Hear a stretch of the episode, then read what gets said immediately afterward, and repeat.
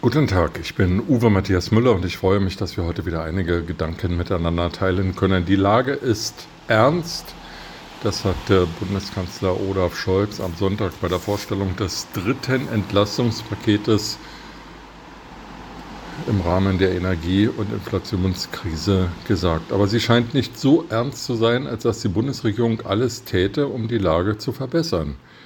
Gestern Abend hat Robert Habeck, Wirtschafts- und Klimaminister, Vizekanzler, ehemaliger Co-Vorsitzender der Grünen, gesagt, die noch am Netz befindlichen Atomkraftwerke würden zum Jahresende wie geplant heruntergefahren und zwei Atomkraftwerke von den dreien blieben dann in Reserve. Sie können innerhalb von einer Woche wieder hochgefahren werden. Er beruft sich mit seiner Entscheidung auf den von ihm selbst initiierten Stresstest, in dem allerdings steht, dass alle Maßnahmen ergriffen werden müssten, um die Strom- und Energieversorgung in Deutschland sicherzustellen, denn es sei nicht auszuschließen, dass es zu einem Blackout käme. Die Wahrscheinlichkeit eines Blackouts sei zwar nicht sehr hoch, aber ausschließen könne man dies nicht. Dieser Stresstest und der Bericht ist von den Netzbetreibern erstellt worden und die sollten es ja eigentlich wissen, genauso wie der TÜV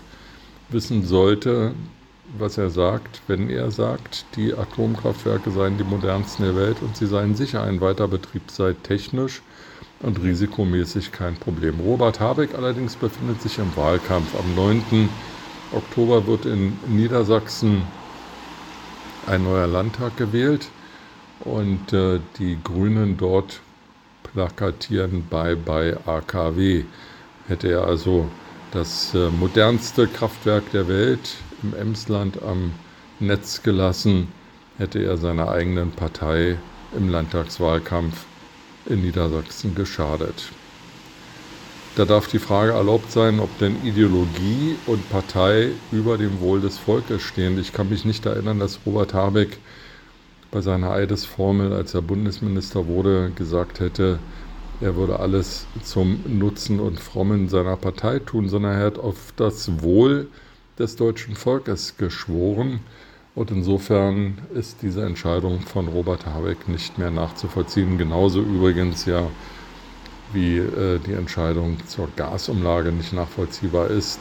Inzwischen ist ja bekannt, dass die Verordnung zur Gasumlage von Betrieben, von Unternehmen geschrieben wurde, von Lobbyisten und dann im Wirtschaftsministerium abgenickt wurde. So also wird Politik bei den Grünen und in der Bundesregierung gemacht. Bundeskanzler Olaf Scholz schweigt zu all dem, während die FDP vor Wut schäumt.